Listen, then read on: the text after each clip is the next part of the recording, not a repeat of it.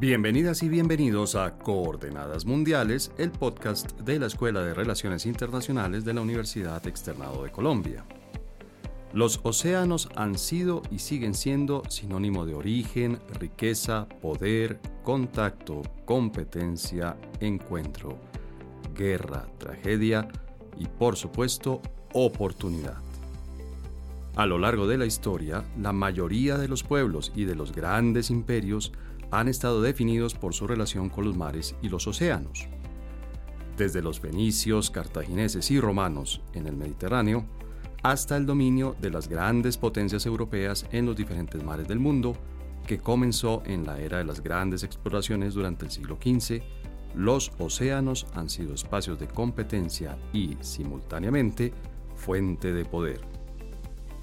En la actualidad, a pesar de que ya no solo miramos hacia las estrellas, sino que ya estamos acercándonos físicamente a ellas con la exploración espacial, los océanos y los mares siguen siendo fundamentales para el desarrollo y para la existencia misma de la mayoría de los países del mundo. Paradójicamente, también seguimos conociendo tan solo una parte de todo lo que tienen. No es gratuito que dos de las más grandes potencias globales del último siglo y medio, Inglaterra y Estados Unidos, desarrollaron un poderío naval que les permitió controlar los océanos, especialmente el Atlántico. Tampoco lo es que en los últimos decenios, al hablar del centro de la política y la economía globales, nos refiramos a otro océano, en este caso el Pacífico.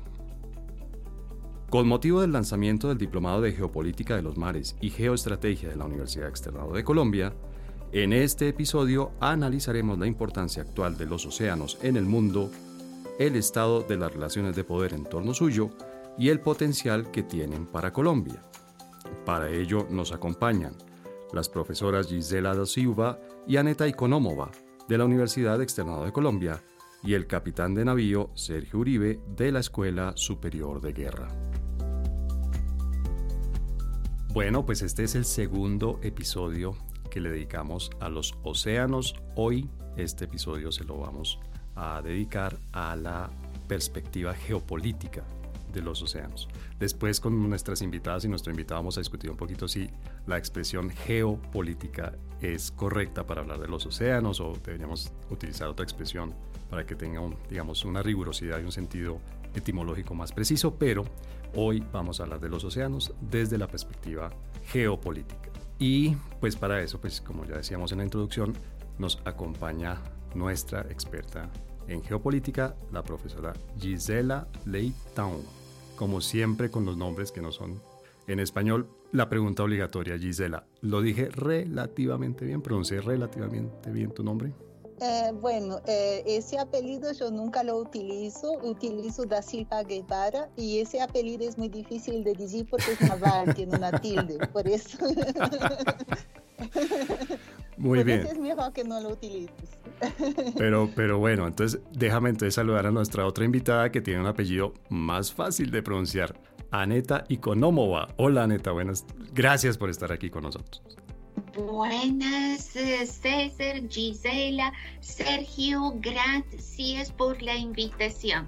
Y tenemos a Sergio, al Sergio al que se refiere Aneta, es el capitán de navío Sergio Uribe. Capitán, discúlpeme, si no le molesta, lo voy a llamar Sergio de ahora en adelante, pero bienvenido y muchas gracias por haber aceptado nuestra invitación. Sí, claro, César, muchísimas gracias por la invitación. Sergio está muy bien, un saludo muy especial a Aneta y a Gisela. Aneta y Gisela, gusto en saludarlas. Sergio, una pregunta para las personas que no estamos familiarizados con los rangos de las diferentes Fuerzas Armadas.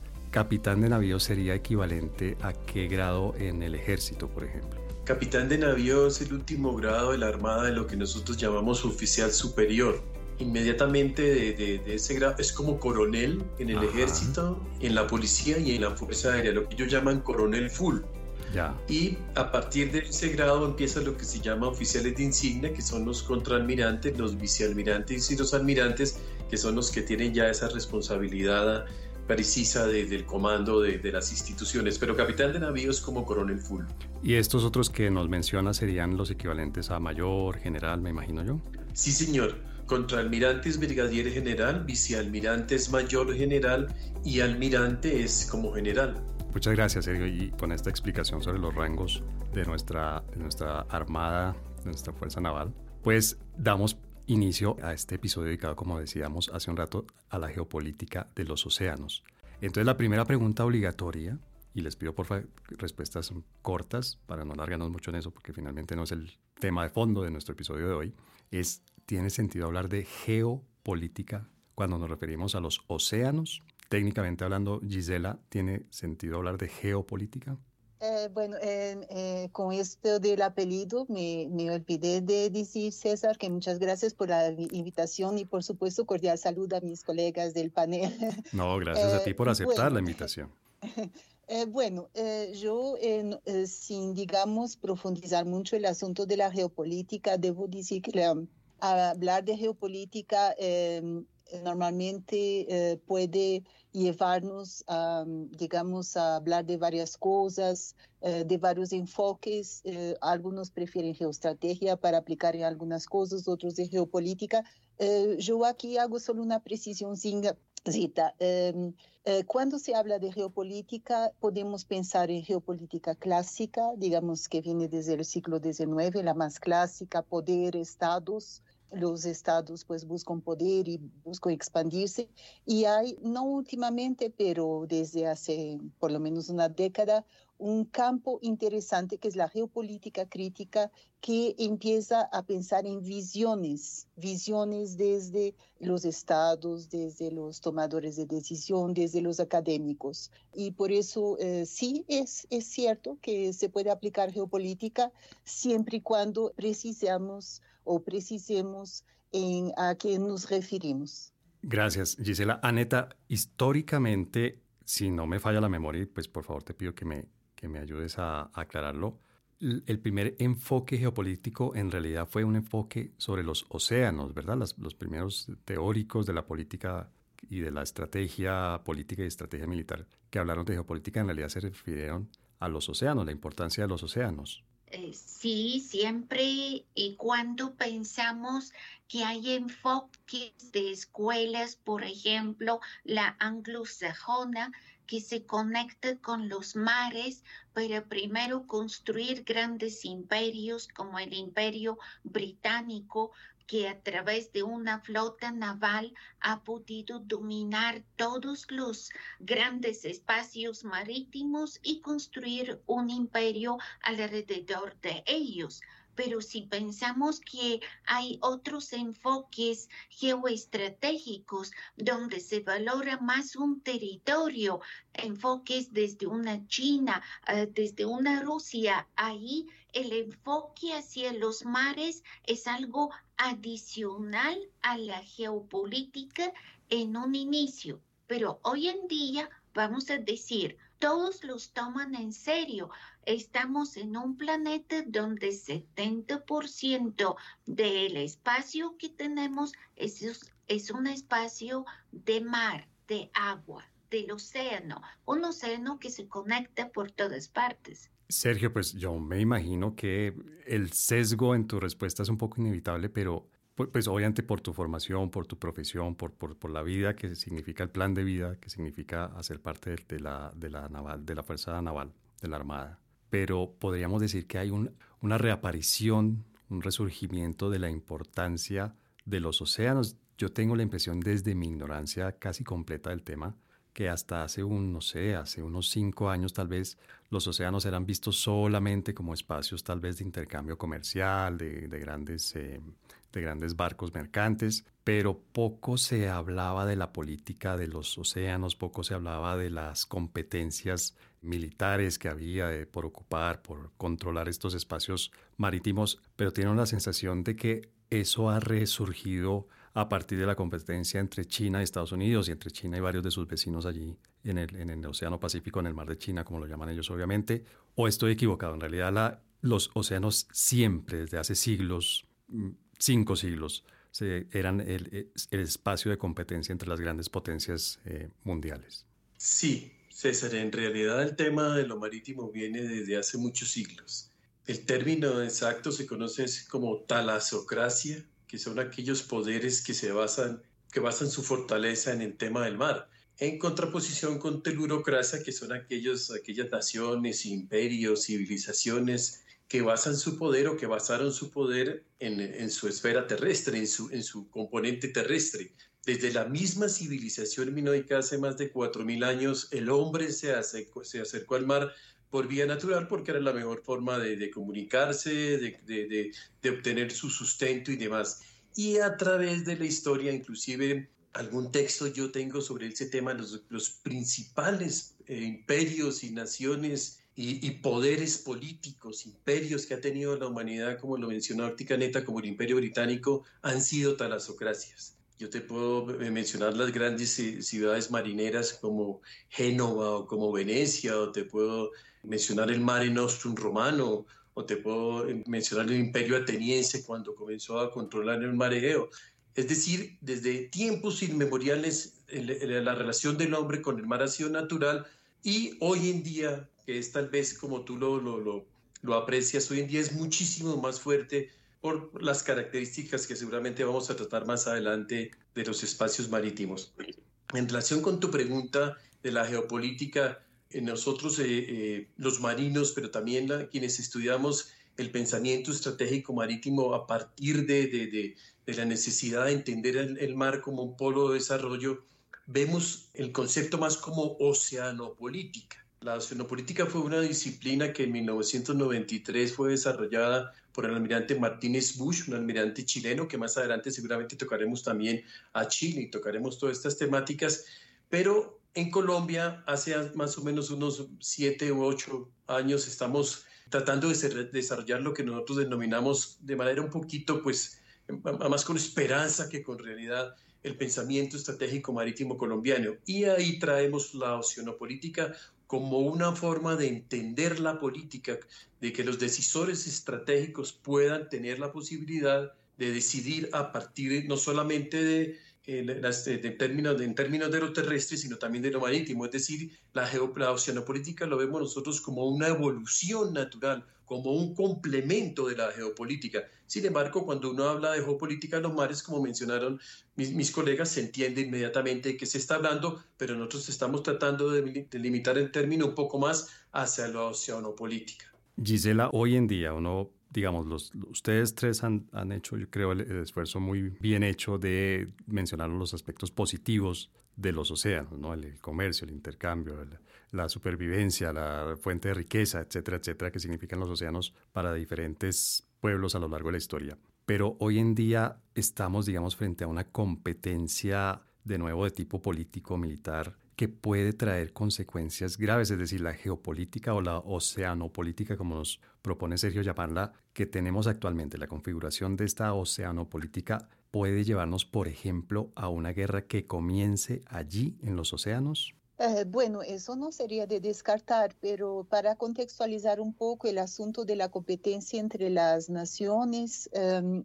eh, yo pienso que eh, es importante tener en cuenta que todo depende mucho, eh, y aquí regreso un poquito a lo que decía al inicio de las visiones que se tiene y que se alimentan también y que se construyen en interacción entre los países y los, también los actores y los agentes. Significa si, digamos, en el caso de Colombia, yo pienso, y aquí de pronto doy un salto, pero eh, tal vez un poco grande, eh, yo pienso que si desde los sectores académicos, desde las instituciones, desde los ministerios, desde lo, de lo que es oficial de los gobiernos, se construye, digamos, una conciencia de que los océanos son espacios de oportunidad y no de conflicto, eh, yo creo que eh, directo o indirectamente estaríamos contribuyendo a un futuro mejor, amortiguando posibilidades de competencia en el futuro. Sin embargo, dicho esto, no es, es necesario tener en cuenta que los océanos sí tienen recursos importantes, son espacios fundamentales para el desarrollo de las naciones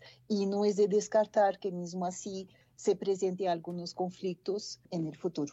Pueden ser fuente de conflicto. Puede ser fuente de conflicto, sí. Bien. Aneta, en la historia, digamos, uno encuentra obviamente eh, ejemplos tanto de lo uno como de lo otro, es decir, de, de espacios de, de conexiones, espacios de contacto, que sé que es un tema que para ti eh, es importante en tu trabajo académico, que es el, tema de las fronteras, y de los límites y las fronteras, pero más que fronteras, espacios de contacto, como alguna vez me explicabas en alguna conversación, creo que tomándonos un café. Los océanos hoy en día, en tu opinión profesional, por supuesto, son más un espacio de contacto o, como está la configuración de la política internacional hoy, son más bien un espacio de competencia. Competencia que puede ser pacífica, pero también puede llevar, por supuesto, a la competencia militar y posiblemente al conflicto militar.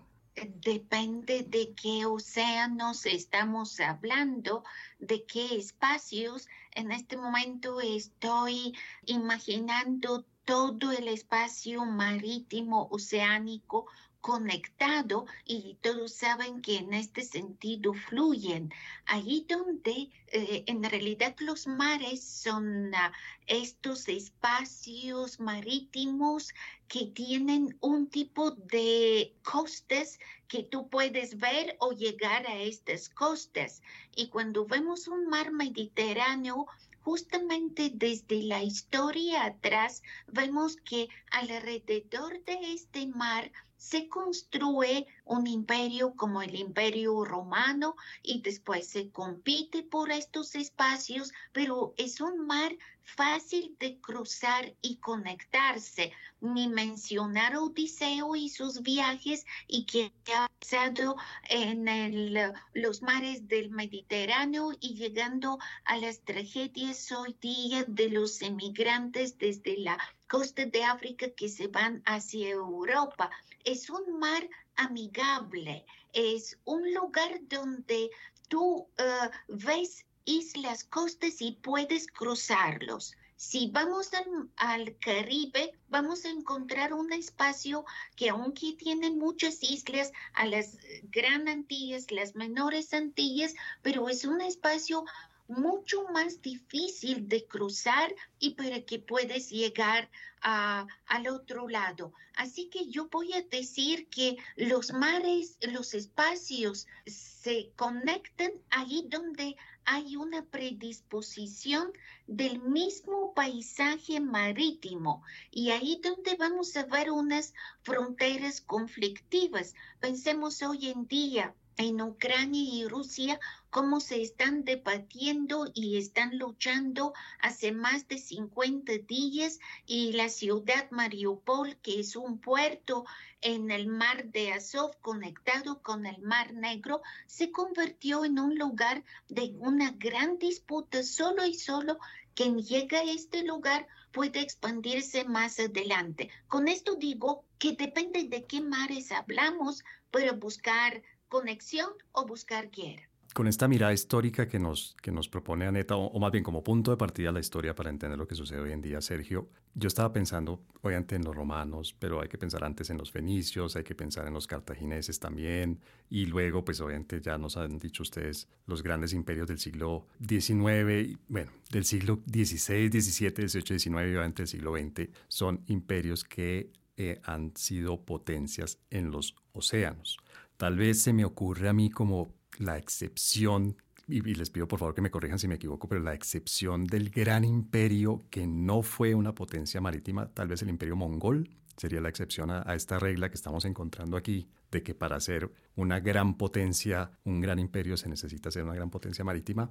Sergio, hoy en día, cuando pareciera que la frontera por conquistar es el espacio exterior, cuando tenemos todos los avances tecnológicos que hacen que este planeta, entre comillas, nos esté quedando pequeños, ¿es posible ser una gran potencia en la política, en la economía, sin serlo en los océanos? Yo creo que no. No quisiera ser enfático porque a veces eso no, no, no es bueno, pero te diría que no desde pues, el gran pensador estratégico Alfred Mahan, que fue quien comenzó todo el desarrollo de la teoría marítima a finales del, del siglo XIX, está claro y sobre todo para las grandes potencias o para los grandes imperios que tú mencionaste, eh, los imperios de la época de los descubrimientos como el imperio portugués y el imperio español que abrieron un nuevo mundo, como todos sabemos, o el imperio británico y el imperio francés de, de la edad moderna nos muestran un camino que hoy sin duda tienen muy claro las grandes potencias mundiales. Estados Unidos tiene, imagínate, tiene 600 buques, tiene 350 mil hombres, tiene una armada más grande que las 10 siguientes armadas juntas. Tiene claro, tiene tan claro, infortunadamente para los demás, eh, eh, para la comunidad internacional, que dividió el mundo en siete comandos estratégicos. Nosotros, que ustedes habrán oído hablar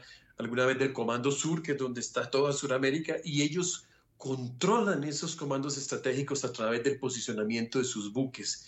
Ellos tienen lo que llaman los strike groups, los grupos de combate, que es un portaaviones gigantesco de 100.000 toneladas rodeado de, una serie de buques que lo protegen. Entonces cuando tienen algún inconveniente, mandan una serie de estos buques a un sitio y entonces ahí sí llaman al canciller del otro país y le comienzan a decir, bueno, ¿cómo, cómo es que es el tema ahorita?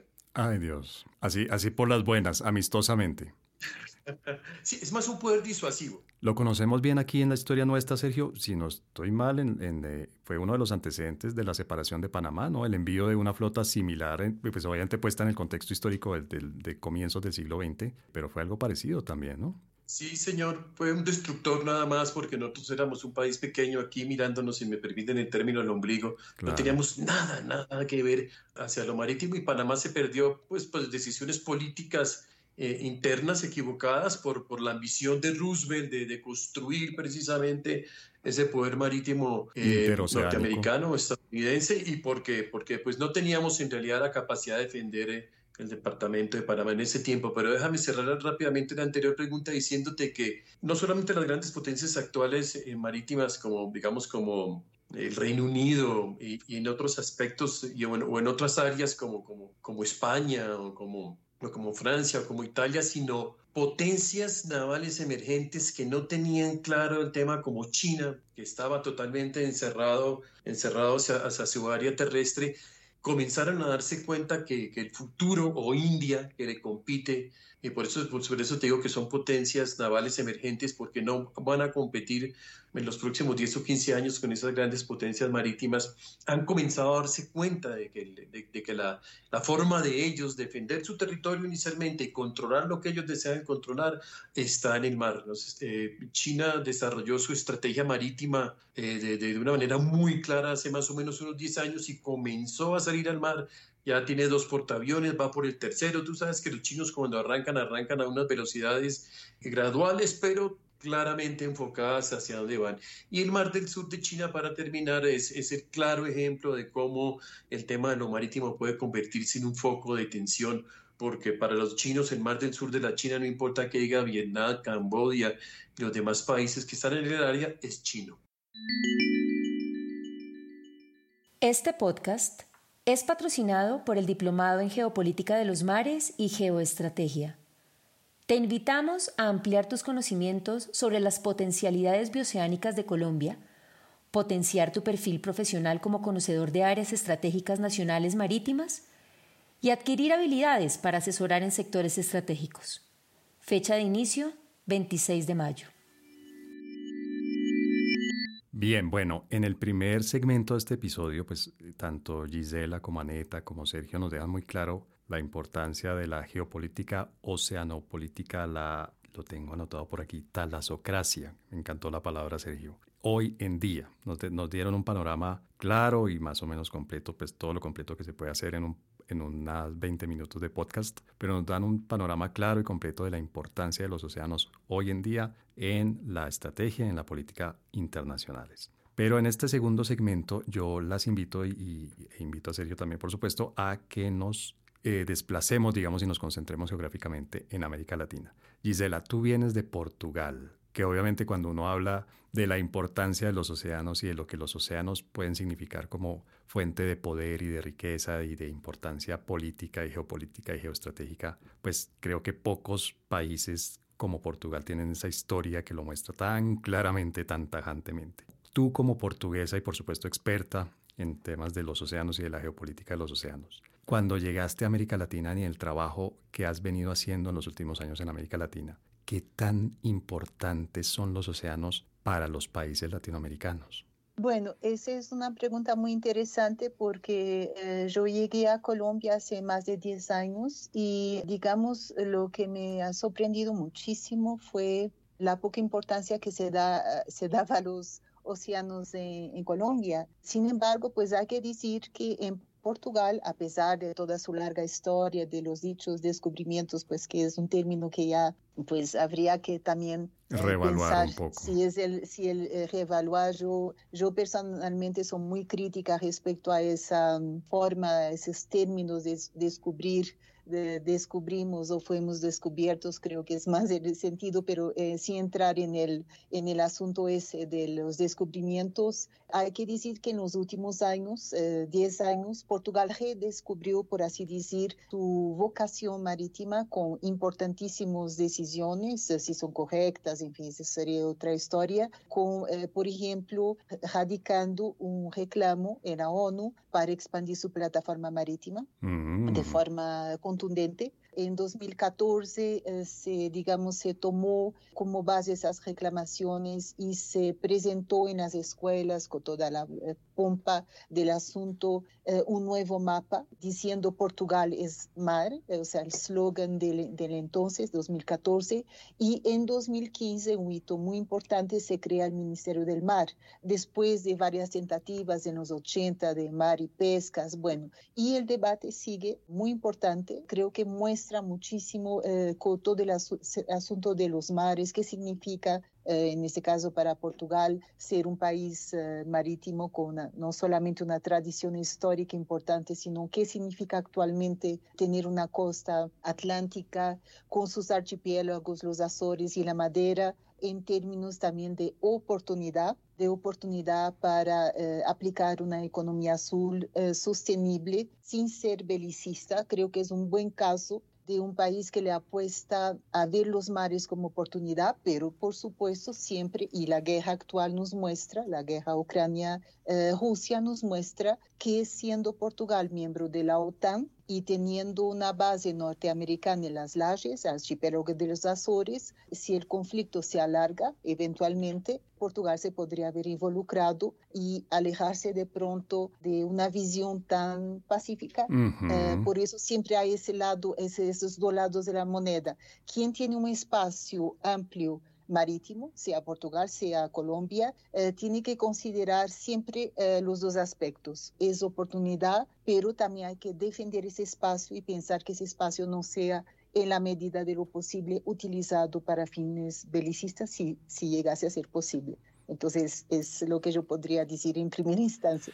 Ay, sí lo sabemos bien nosotros con nuestros vecinos de Nicaragua. Aneta, a propósito de Nicaragua y nuestro diferendo con ellos, desde el punto de vista histórico, yo creo que aquí, aquí en América Latina, en el Caribe, tenemos un espacio que es fascinante desde el punto de vista histórico, es decir, toda la competencia que hubo, creo yo que sí hubo un punto, no sé, neurálgico, epicéntrico, interesante, vivo y, y obviamente eh, en algunos momentos también trágico por lo que significó la competencia de las grandes potencias de la época, es el Mar Caribe. Y obviamente fue muy importante durante los siglos XVII, XVIII, XIX y, y obviamente buena parte del XX. Ese es uno de los, de los espacios marítimos que tenemos en América Latina y que repito, pues son fascinantes y hoy en día vemos el resultado histórico de eso, es decir, tenemos un Caribe anglo, tenemos un Caribe francés, un Caribe eh, hispano, por supuesto, incluso tenemos un Caribe holandés, bueno, la lista es, es larga, repito, eso muestra simplemente todo lo que sucedió en los siglos pasados allí en el Caribe. Hoy en día pareciera ser que el Caribe es historia y que el presente y el futuro están en el Pacífico. ¿Tú concuerdas con esa idea? Obviamente que no son iguales el Caribe ah, y el Pacífico. ofrecen distintos horizontes y quiero poner esta palabra porque si nosotros estamos aquí con el tema del mundo oceánico, tenemos que decir que justamente este espacio de agua es que nos enseñó qué significa mirar en un horizonte y ponerte unas perspectivas de dónde quieres ir más allá. Así que el Pacífico de verdad ofrece algo grandioso. En este contacto con los países al otro lado, con la posibilidad de moverse en un espacio enorme con otros estados, iniciando desde Norteamérica, llegando hasta el sur de América, llegando hasta Australia, hasta Asia, Japón.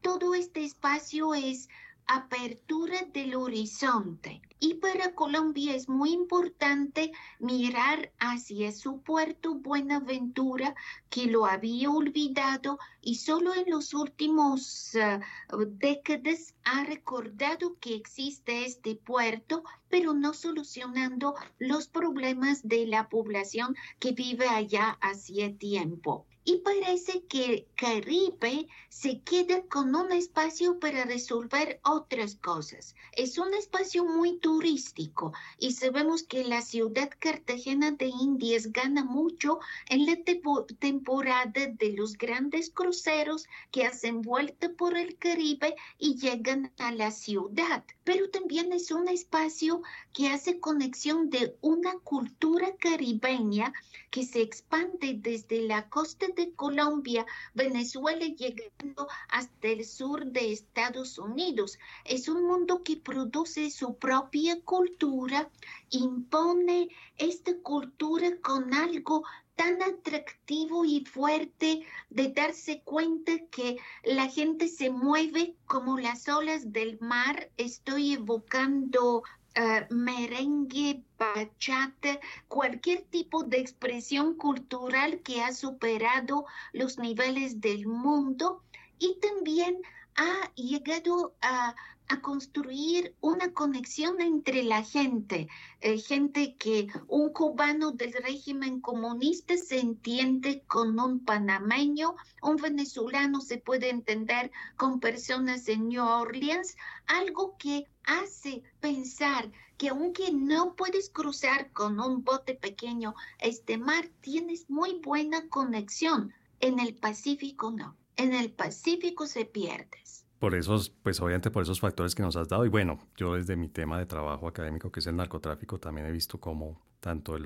el, Caribe como el Pacífico han tenido su momento han tenido sus desafíos para los estados, precisamente para poder controlar este flujo. Hay flujos legales y deseables, obviamente hay flujos ilegales e indeseables. Sergio, precisamente con temas que tienen que ver con orden público, que tienen que ver con seguridad, que tienen que ver con criminalidad y con crimen organizado, uno recibe noticias todos los días que le dan una idea de que aquí en Colombia el Estado colombiano no controla la porción terrestre, la porción seca de nuestro territorio. Estamos todavía con esa tarea muy a medio hacer. El Estado colombiano creo yo que difícilmente puede decir alguien que es completamente soberano en el territorio, repito, ¿cómo podemos llamar técnicamente? ¿Serio seco? ¿El territorio terrestre? No sé si eso es redundante. No, está bien territorio terrestre, sí, para diferenciarlo del territorio marítimo. Gracias. Entonces, si, si uno recibe toda esta, informa esta información todos los días, prácticamente todos los días está recibiendo unas noticias que le dicen, no, el Estado todavía, el Estado colombiano todavía está lejos de controlar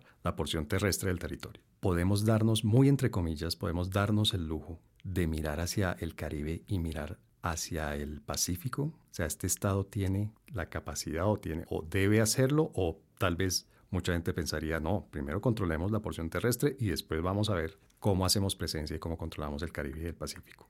Qué buena pregunta, César. Lo primero que pudiera decirte es que cada uno de estos territorios tiene sus jurisdicciones y pues esas jurisdicciones tienen su responsabilidad las diferentes fuerzas. Todo el tema del territorio está asignado al ejército, todo el tema marítimo y fluvial a la Armada y todo el espacio aéreo, por supuesto, a la Fuerza Aérea. Por lo tanto, cada una de las fuerzas eh, hacemos lo posible por llenar eh, eh, esa responsabilidad de la mejor manera posible. Es evidente que como país en vía de desarrollo tenemos mucho todavía por crecer en ese sentido. Sin embargo, la Armada es una organización pues, que ya va a cumplir 200 años, precisamente el próximo año es el bicentenario de la Armada Nacional y la conmemoración de los 200 años de la batalla naval del lago de Maracaibo. El almirante Padilla pues, venció y todas las consecuencias geopolíticas que sucedieron por ese efecto. Como que podría decir que esa organización que tenemos como Armada eh, nos permite que la Fuerza Naval del Caribe, con sus unidades eh, a flote, con sus unidades aéreas, con sus unidades de guardacostas y con sus unidades submarinas, cumplan un papel que yo considero muy digno. Y en el Pacífico, pues la extensión de costa es muchísimo mayor, entonces el trabajo es más, más difícil, más, más, más delicado, eh, todos los temas de sociales pues se aunan para, para, para que la situación se vea más complicada, pero yo te podría decir que la labor que se cumple en los espacios marítimos jurisdiccionales es lo que, lo que podemos hacer con lo que tenemos que hacer y creo que, que está bien hecho. Somos muy reconocidos, como tú lo mencionaste, en temas de narcotráfico eh, en Mesoamérica, en Centroamérica. Los Estados Unidos es un aliado nuestro estratégico en temas de la lucha contra el narcotráfico, en términos de interdicción marítima.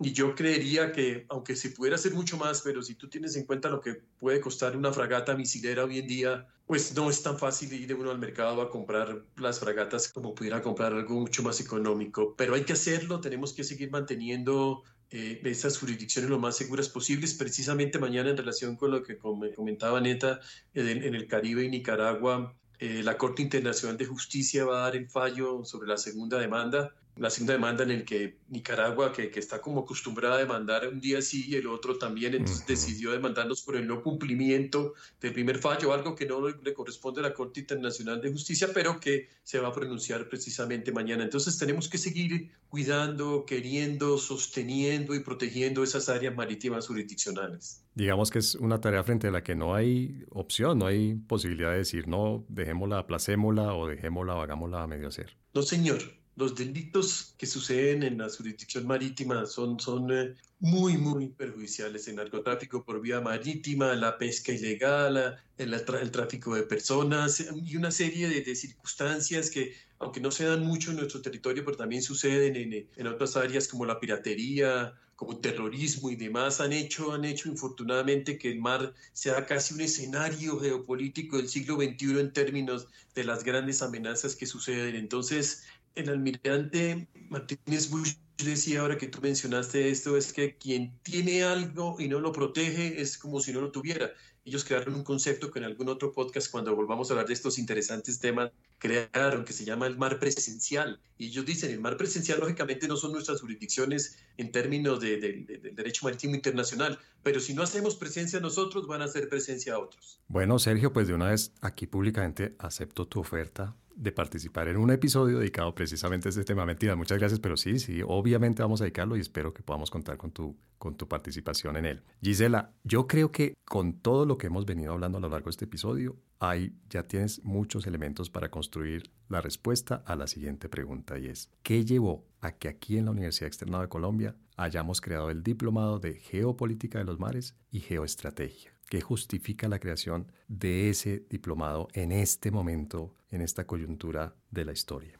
Bueno, eh, es, fundamental la creación de, este, de este diplomado en esta coyuntura u, otra, porque como decía el capitán eh, antes de mí, pues no podemos, digamos, pensar que eh, estamos aquí eh, de pronto esperando que algo eh, terrible nos pase para cuidar los, los mares. Tenemos que siempre estar cuidando los mares y una forma de cuidarlos es conocer su importancia. Y justamente esa es una de las premisas por las cuales se hizo la propuesta del diplomado que tiene un nombre un poco largo, Diplomado en Geopolítica de los Mares y Geoestrategia, pero eh, es fundamental conocer los mares para una nación bioceánica como Colombia, que tiene todo a ganar eh, en todos los aspectos para, eh, digamos, hacer presencia en los mares, conocer los mares, mirar cómo se interactúa tierra firme con tierra marítima y además en términos también de ganancias eh, de comercio internacional, de aspectos geoestratégicos y de defensa, eh, aspectos también medioambientales. Y aquí llama un poquito la atención de que algunas cosas a nivel internacional, a nivel internacional está pasando cosas muy, importantes relacionadas con los mares. Es importante eh, recordar que estamos en el decenio de los océanos, que justamente fue anunciado en 2021 por la ONU digamos, con base en la necesidad contundente de preservar, conservar eh, los mares con toda la acción de los estados, de los agentes, de los actores. Y por supuesto Colombia no puede quedar, digamos, al lado de todos estos eventos y eh, perdóname, Perdón que te interrumpa, pero quisiera meter ahí una pequeña cuña. Precisamente tenemos un episodio, el episodio inmediatamente anterior a este, dedicado a eso, al decenio de los océanos y de los mares. Sí, bueno, aquí quisiera complementar lo siguiente. Este diplomado eh, surge en el marco de la Escuela de Relaciones Internacionales y las relaciones internacionales, llamémoslos eh, estudios internacionales, relaciones internacionales, ahí no entro en este debate, no es objeto de este podcast, pero de todas formas me parece que es un campo, el campo por excelencia por eh, su carácter interdisciplinario, ¿no? Es hablar de mares en relaciones internacionales es realmente como estar en un pescadito en el océano, significa estamos muy bien, podemos eh, tenemos en este momento la, la, base fundamental de OASIS, que es el Observatorio de Relaciones Internacionales, donde está la profesora Neta, y por supuesto eh, se invitó a expertos nacionales como el capitán Sergio Uribe y también internacionales con los eh, diversos formaciones, no todos por supuesto tienen que ser de relaciones internacionales, pero efectivamente ese campo da mucho para entender muchas cosas que no entenderíamos de otra forma. Tenemos actualmente hoy en Colombia un doctorado en ciencias del mar. Es innegable que ya se está haciendo muchas cosas, pero definitivamente me parece que en este momento eh, las relaciones internacionales son llamadas a ser el campo por excelencia donde de mejor forma podemos entender todo el significado de los mares desde Colombia, en Colombia y como modelos internacionales, por supuesto, eh, que van a ser fundamentales ser analizados para entender dónde podemos sacar de pronto experiencias interesantes. Aneta, ¿no tiene la sensación de que por temas históricos, por temas actuales, por bueno, todo lo que todo lo que tiene que ver con este tema que hemos venido analizando a lo largo de este episodio, Colombia es uno de los países grandes, digamos, de América Latina que menos atención le presta a los mares. O sea, a mí se me viene a la cabeza Argentina, Chile, Brasil, México, que son países que dan mucho más importancia a, pues, en mi, en mi criterio, quiero decir, desde la poca información que tengo sobre el tema, desde mi ignorancia sobre el tema, y que Colombia realmente como que siempre ha estado de espaldas a los mares. Y algo que mencionaba ahora Gisela y que sé que es un tema tuyo de trabajo también es el tema de la identidad. O sea, Colombia se niega, digamos, a aceptar su identidad caribe, a aceptar su identidad pacífica y se obsesionó, por decirlo así, con su identidad andina y somos un país andino y somos un país de... o, o realmente nosotros nos vemos en Colombia como un país que se reconoce como Caribe y como Pacífico y que no es tan cierto eso que estoy diciendo yo de que realmente vamos muy atrás en, en términos de la importancia que le damos a nuestros espacios marítimos y oceánicos. Yo creo que es un proceso. Y aquí voy a mencionar algo que he visto que países como Argentina, que suponemos que es una potencia que tiene su flota marítima y mira el mar, hasta hizo una guerra para las Islas Malvinas 1982. Voy a decir, en un viaje que no era ninguna investigación, me quedé mirando la ciudad Buenos Aires hacia donde mira y una ciudad hacia donde mira cuando está a la costa, a la ribera del mar, uno espera que tiene que mirar hacia el mar. ¿Y qué que el famoso barrio La Boca, donde está el estadio famoso del el equipo de fútbol La Boca, sí está en un espacio metido en el mar, pero aislado de una ciudad que no miraba hacia el mar, que hacía la espada hacia el mar y no quería conectarse con este espacio y vi que con los años empezaron a tomar conciencia que ellos sí están al lado del mar, pero la sorpresa grande fue que cuando investigué la ciudad Barcelona, descubrí que Barcelona tampoco miraba hacia el mar, solo para los grandes eventos de 1992, cuando fue sede de Juegos Olímpicos, otros eventos, hizo llegar su calle principal hacia el mar y se abrió hacia el puerto. Pero Aneta, esto es increíble. A ver, obviamente te creo porque te conozco y sé seriedad de tu trabajo, pero me estás mencionando dos ciudades que son puertos marítimos. ¿Cómo, cómo que los, las ciudades que son puertos marítimos le pueden dar la espalda al mar? Eh, eh, piense que están comiendo los argentinos tradicionalmente. Comen pescado o comen un churrasco bien, bien, bien hecho ahí preparado. Eh, tiene que ver con una cultura y una herencia. Esta no es una hora del día en que ese comentario es un poco cruel tu comentario. comentarios, pero bien es una herencia de la misma España, en diferencia de Portugal. España se cerró como un imperio y dejó una herencia fuerte de cerrarse dentro y no abrirse en siglo XIX y siglo XX tenían que avanzar.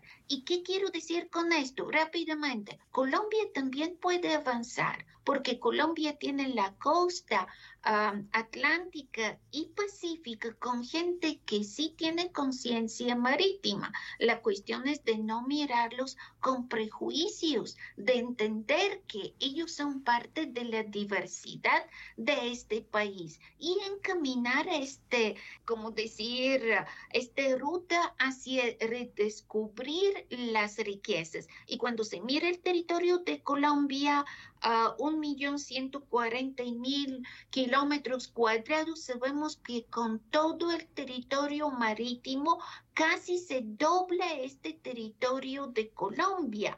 Pero ¿quién está pensando en un mapa de Colombia donde te muestran el espacio marítimo oceánico que se conecta con ah, Costa Rica, Panamá, Ecuador o el caribeño con Nicaragua, Costa Rica, República Dominicana, Haití, Honduras, Jamaica? Aquí estoy diciendo que estos son eh, los países con cual tenemos tratados de delimitación marítima y son los vecinos de Colombia. Doy fe de eso porque yo recuerdo lo que a mí me enseñaron en el colegio, obviamente eso ya hace un buen tiempo, unas cuatro décadas, es que Colombia tenía cinco fronteras, éramos, tenemos eh, cinco países limítrofes y ya, y, tú nos estás dando una lista que supera fácilmente la docena, ¿no? Yo me acuerdo de las fronteras y obviamente las fronteras que no se aprendieran las fronteras terrestres, Venezuela, Brasil, Ecuador, Perú y Panamá y fin de la historia. Entonces doy fe de eso. Bueno, pero yo quiero corresponder a ese comentario tan antipático de ese churrasco bien asado,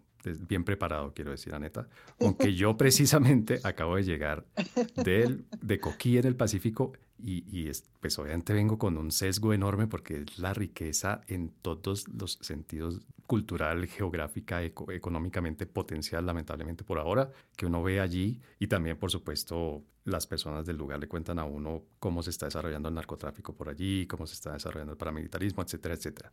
Y de hecho eso me lleva a esta pregunta, Sergio, con la que vamos a terminar este segundo segmento y es, ¿nosotros los colombianos podríamos realmente abrirnos hacia el mar en ese, en ese sentido que lo propone Aneta? Es decir, podríamos empezar a tener una conciencia fuerte, real, de que somos un país caribe, somos un país pacífico. ¿Cuál sería en tu, en tu concepto la primera tarea grande, importante, fundamental, fundacional, si se quiere, para que Colombia empiece a aprovechar su, su potencial, su situación, su riqueza geopolítica, geoestratégica con el Mar Caribe y con el eh, Océano Pacífico. César, empáticamente te digo que sí, sí podemos crecer y ya lo estamos haciendo. Más o menos desde la década de los 60 del siglo pasado se hablaba mucho de que Colombia era un país con mentalidad mediterránea y hubo un despertar a partir de ciertos gobiernos eh, que comenzaron a trabajar en sus planes de desarrollo temas marítimos, sobre todo temas portuarios inicialmente, temas fluviales, pero, pero después se comenzó a crecer, por ejemplo,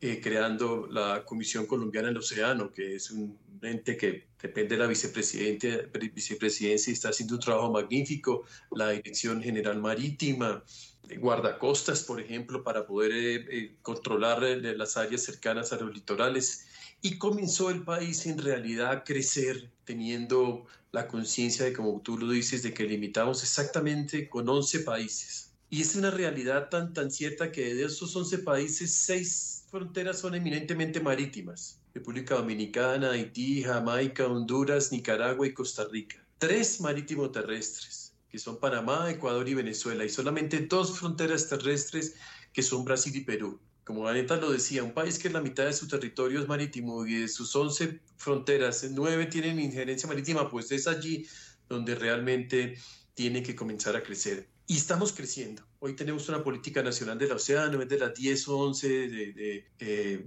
que hay en el mundo, muy respetada, muy, muy, muy elogiada, muy referenciada. En el último Plan Nacional de Desarrollo del, gobierno actual ya tenemos una región océanos, tenemos un COMPES 3990 potencia, Colombia potencia oceánica, es decir que Colombia sigue creciendo en, en, apreciar el término ese tan bonito que mencionó Aneta de conciencia marítima. Esa conciencia marítima comienza hoy a tenerse sobre todo en los en, el alto nivel político, donde nosotros, digamos, en, conceptualmente lo llamamos en la Escuela Superior de Guerra voluntad estratégica, pero comienza a nacer esa conciencia marítima, pero que infortunadamente se ha quedado en los niveles especialidad, especializados que mis queridas colegas aquí manejan con tanto, con tanto nivel, pero no le ha llegado al que tiene que llegarle. Entonces la respuesta para terminar a tu pregunta es que tenemos que irnos a la educación, a la educación primaria, a la educación secundaria, y fortalecer con estos, estos muy buenos ejemplos como este, como el diplomado que acabamos de mencionar, que muy seguramente tendrá mucho éxito y les auguro mucho éxito y cuenten con mi participación cada vez que lo necesiten, por favor. Pero tenemos que ir a la primaria. Nosotros hemos hecho como institución naval, hablo de la Armada, un esfuerzo. Sin embargo, el Ministerio de Educación tiene muy, un control muy cerrado respecto de eso y, y, y ya los niños y los jóvenes ya no tienen más materias que ver y nosotros hemos recomendado pues transversalícenlo. Si van a hablar de geografía y están hablando de la Sierra Nevada como algo parecido a lo que hizo Neta ahorita hablando de Barcelona y Buenos Aires, pues hablen del Mar Caribe donde vivían los Taironas. Si vamos a hablar de historia, pues qué mejor hablar de las carabelas y etcétera, etcétera, etcétera. Transversar el conocimiento del mar sería una buena idea para comenzar a construir en las siguientes generaciones lo que necesitamos, una conciencia marítima nacional. Bien, y, y perdón, ya para cerrar este segundo eh, segmento de nuestro episodio, he oído a colegas tuyos, Sergio, con los que tuve la suerte de, estudiar una maestría, que mencionan que tenemos un tercer océano refiriéndose al eh, río Amazonas también, ¿no? O sea, lo, lo, consideran, digamos, por la importancia, por la extensión, por, su majestuosidad, monstruosidad en el mejor sentido de la expresión, como un tercer océano. Sí, señor. En, en una época, sobre todo eh, en el año pasado, o en el siglo pasado, creo, no recuerdo bien la fecha ahorita, en la, la, Expo de Lisboa, Colombia se presentó como Colombia, país de tres mares. Eh, refiriéndose a, nuestra gran riqueza fluvial. Nosotros tenemos 15.000 kilómetros de ríos que hacen que no solamente tengamos los dos grandes, las dos grandes salidas al, al Mar Caribe y al Pacífico, sino también esta riqueza fluvial gigantesca.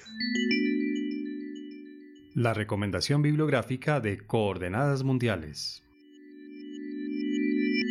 Bueno, Gisela, yo me imagino que en este segmento que le dedicamos a las recomendaciones, la primera recomendación, la recomendación obligatoria, es que la gente esté informada del Diplomado de Geopolítica de los Mares y Geoestrategia, que esté pendiente de las redes sociales de la Escuela de Relaciones Internacionales del Externado, que esté pendiente de los eventos que estamos haciendo para informar y para dar unos avances, digamos, académicos de este diplomado. Pero, además de estar pendientes del diplomado y que ojalá se inscriban y se matriculen y lo hagan y puedan tener todas estas herramientas interdisciplinarias para entender todo esto que ustedes nos han venido explicando a lo largo de este episodio. ¿Cuál sería tu recomendación para que la gente obtenga más información, se entere más sobre los temas de la geopolítica, la geoestrategia de los océanos? Bueno, yo me permito hacer dos recomendaciones. ¿Sería posible? Claro, por supuesto. Dos como nuestros océanos, como nuestras costas o el mar. ok. Eh, la primera es si la persona o las personas desean eh, estudios, leer estudios comparativos, recomiendo mi artículo publicado en la revista de Ciencias Políticas y Sociales de la UNAM, que compara Brasil y Colombia en un acercamiento eh, sí, un acercamiento cooperativo eh, teniendo en cuenta visiones geoestratégicas, geopolíticas. Mi segunda recomendación sería volver a leer un clásico de Jules Verne, sobre 20 miles leguas.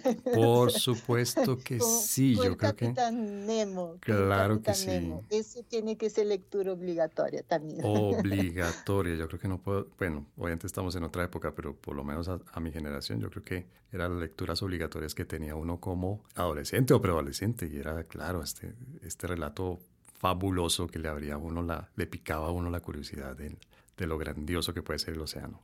Y perdóname, pero recuérdanos el artículo que publicaste en la revista de la UNAM, ¿cómo se puede conseguir? No, es relativamente fácil, se puede descargar de la misma UNAM que tiene la publicación de la revista de Ciencias Políticas y Sociales, está, está en Internet. Es una publicación de 2019 eh, sobre Brasil y Colombia en perspectiva comparada, sobre visiones eh, sobre el Atlántico Sur. Y no sé si quieres, yo te puedo mandar por email el, el título completo por, si lo deseas, y está en inglés. Claro que sí, lo, lo, pondremos en, pues le contamos de una vez a la gente, aprovechamos esta, esta excusita que nos das tú.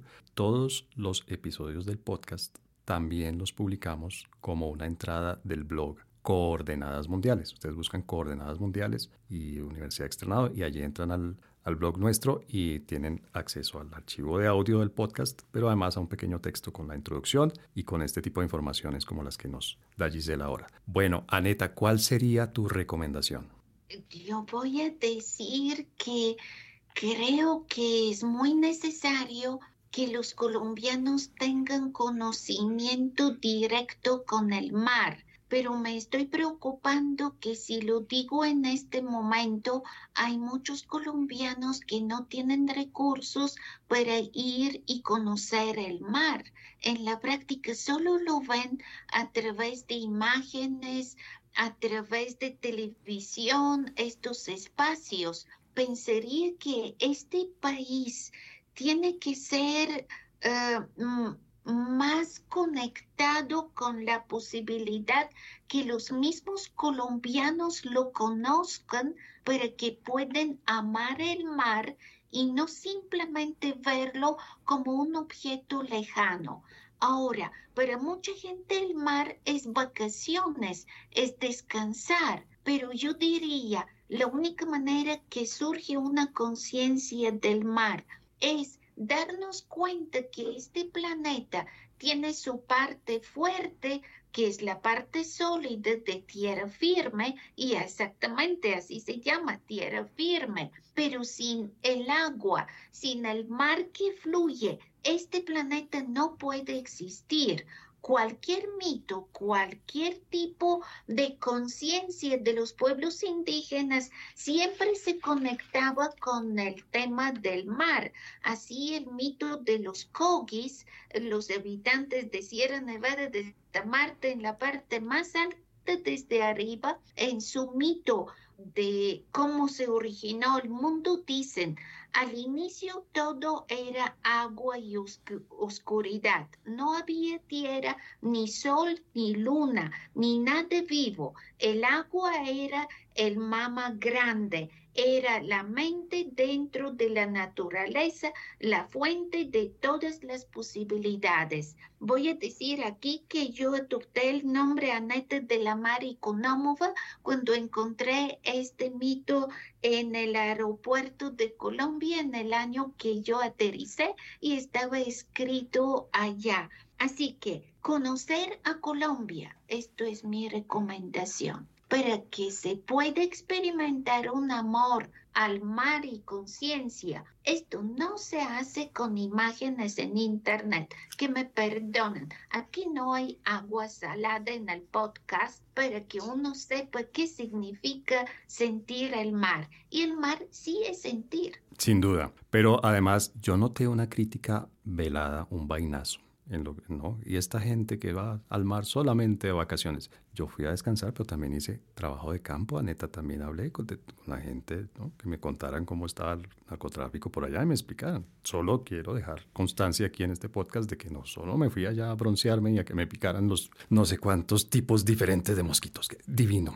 Sergio, ¿cuál es tu recomendación para la gente que quiere entender mejor la geopolítica, la geoestrategia, la oceanopolítica y la, me la tengo que aprender en algún momento, talasocracia?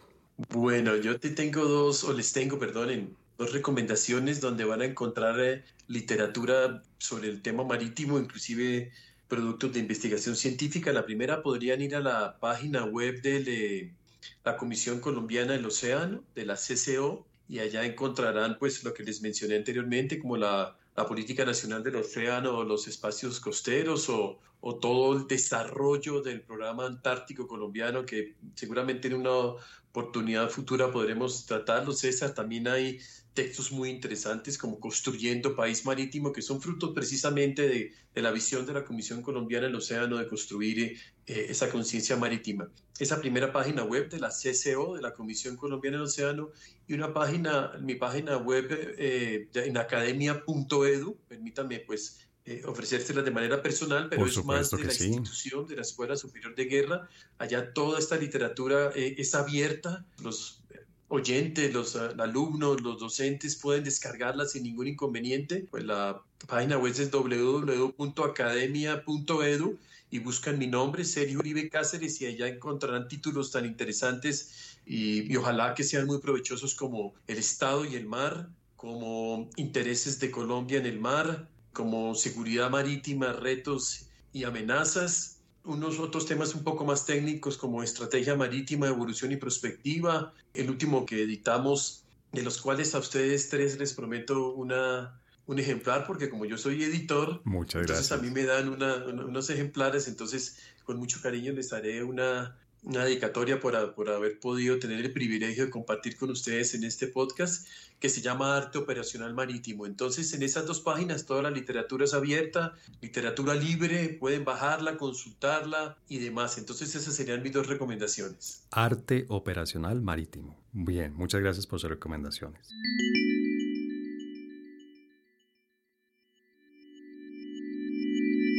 Bueno, creo que hoy nos extendimos un poquito, pero es que estamos hablando de un tema que literalmente tiene mucho de ancho, mucho de largo y mucho de profundo, que ese es otro tema que, que hoy ni siquiera mencionamos, y es obviamente lo submarino.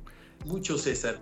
Déjame dejarte con una, con una información para que tus oyentes se queden con esa imagen del podcast. Si tú coges el Monte Everest con sus 8.000 metros y lo metes completico en la fosa de las Marianas, aún quedarían todavía 3 kilómetros de agua desde la cima del monte Everest. 11 kilómetros de profundidad tiene el abismo Challenger en la fosa de las Marianas y ahí cabe sin ningún inconveniente la mayor altura que tenemos terrestre. Esta es una buena imagen de, de lo que nos falta por explorar. Silvia Earle, que es una oceanógrafa estadounidense, la Jacques Cousteau casi, oh perdón, no, no, vamos, la, la, la, la, oceanógrafa más importante de los últimos 30 años, dice que hemos explorado, si acaso, 5% de lo que es el mar, que algunos dicen de manera un poquito, eh, digamos, dramática, que hemos, conocemos más el espacio exterior que las profundidades del mar. Bien, pues con ese dato tan profundo, si me permiten el chiste bobo, les agradezco a Gisela, a Aneta y a Sergio su participación. Gisela, muchas, muchas gracias por haber venido a contarnos sobre esta visión geopolítica y geoestratégica, a contarnos además que vamos a tener diplomados sobre el tema. Gracias por estar con nosotros hoy. Muchas gracias, César, a ti por la invitación y ha sido un gusto eh, compartir con Aneta y con el capitán Uribe este, esta charlita. Bueno, y Aneta, mi colega, mi profe, mi, y, lo digo obviamente con mucho, con mucho orgullo y cariño, mi amiga con la que hemos hablado de algunos de estos temas muchas veces, desde la historia, desde las fronteras, desde las zonas de contacto, desde la identidad. Gracias por habernos acompañado también hoy en este episodio de Coordenadas Mundiales. Gracias, César. Fue un episodio muy hermoso. Sentí que el mar está con nosotros. Muy bien. Y finalmente a nuestro capitán de navío, que ya nos deja claro que es equivalente a un coronel, Sergio Uribe. Sergio, mil gracias por habernos acompañado hoy. No, fue, fue, un verdadero placer. Como podrán ver, tendría que hacer mucho esfuerzo para no extenderme en las respuestas, pero como estoy casi inspirado por las participaciones, quisiera, César, también prometerte cinco libros de arte operacional marítimo para que a tus alumnos, a tus oyentes, claro tú sí. se los hagas llegar y, y, podamos que ese conocimiento del mar, este es un poquito, como digo, más especializado en términos estratégicos y tácticos, pero quien lo mire con, con, el deseo de aprender simplemente encontrará cosas interesantes. Bueno, pues muchas gracias por la, por la oferta y ya tendremos que pensar un mecanismo porque puede ser muy interesante para que los oyentes del podcast les vamos a poner alguna prueba pequeña, obviamente sencilla, para que esos libros queden en manos de los oyentes del podcast que estén interesados en este tema. Y yo me despido hoy con En el principio todo era agua.